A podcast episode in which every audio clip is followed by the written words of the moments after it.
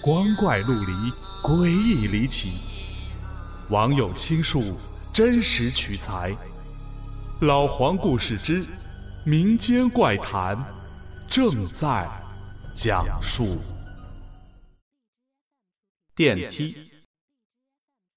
这个故事是我一大学的师姐给我说的。她也是听她公司的一个大姐说的。这个大姐啊。以前在另外的一个公司，也是因为这个事儿辞职换的工作。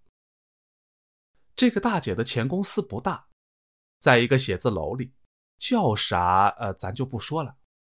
一三年公司来了个实习生，是个男孩，人呢也挺热情，挺懂事儿的。那一天吃完午饭，大姐从外边回来，在一楼遇见了这个小伙子，一问呢。他也刚吃完回来，顺便啊还去了下前台，帮同事拿的快递。两个人一边说一边走到了电梯口。等电梯门这么一开，小伙脸煞白，说什么也不上去。不但自己不上，还拉着大姐不让上，说电梯底下有人。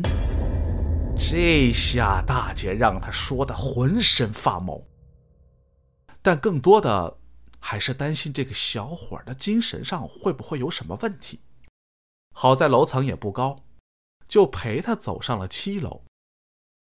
回到公司，大姐跟谁也没说这事儿，就怕大家以为他脑子有问题，疏远了他。大姐啊，担心这孩子，工作的间歇呢，问了问他：“小陈啊，刚才你怎么了？”那兄弟也挺不好意思的，可能是我最近又赶论文又实习，压力太大了，刚才不好意思啊。大姐淡淡的笑了笑。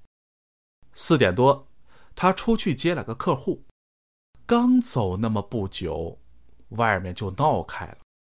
大伙出去一打听，原来是电梯出了事儿。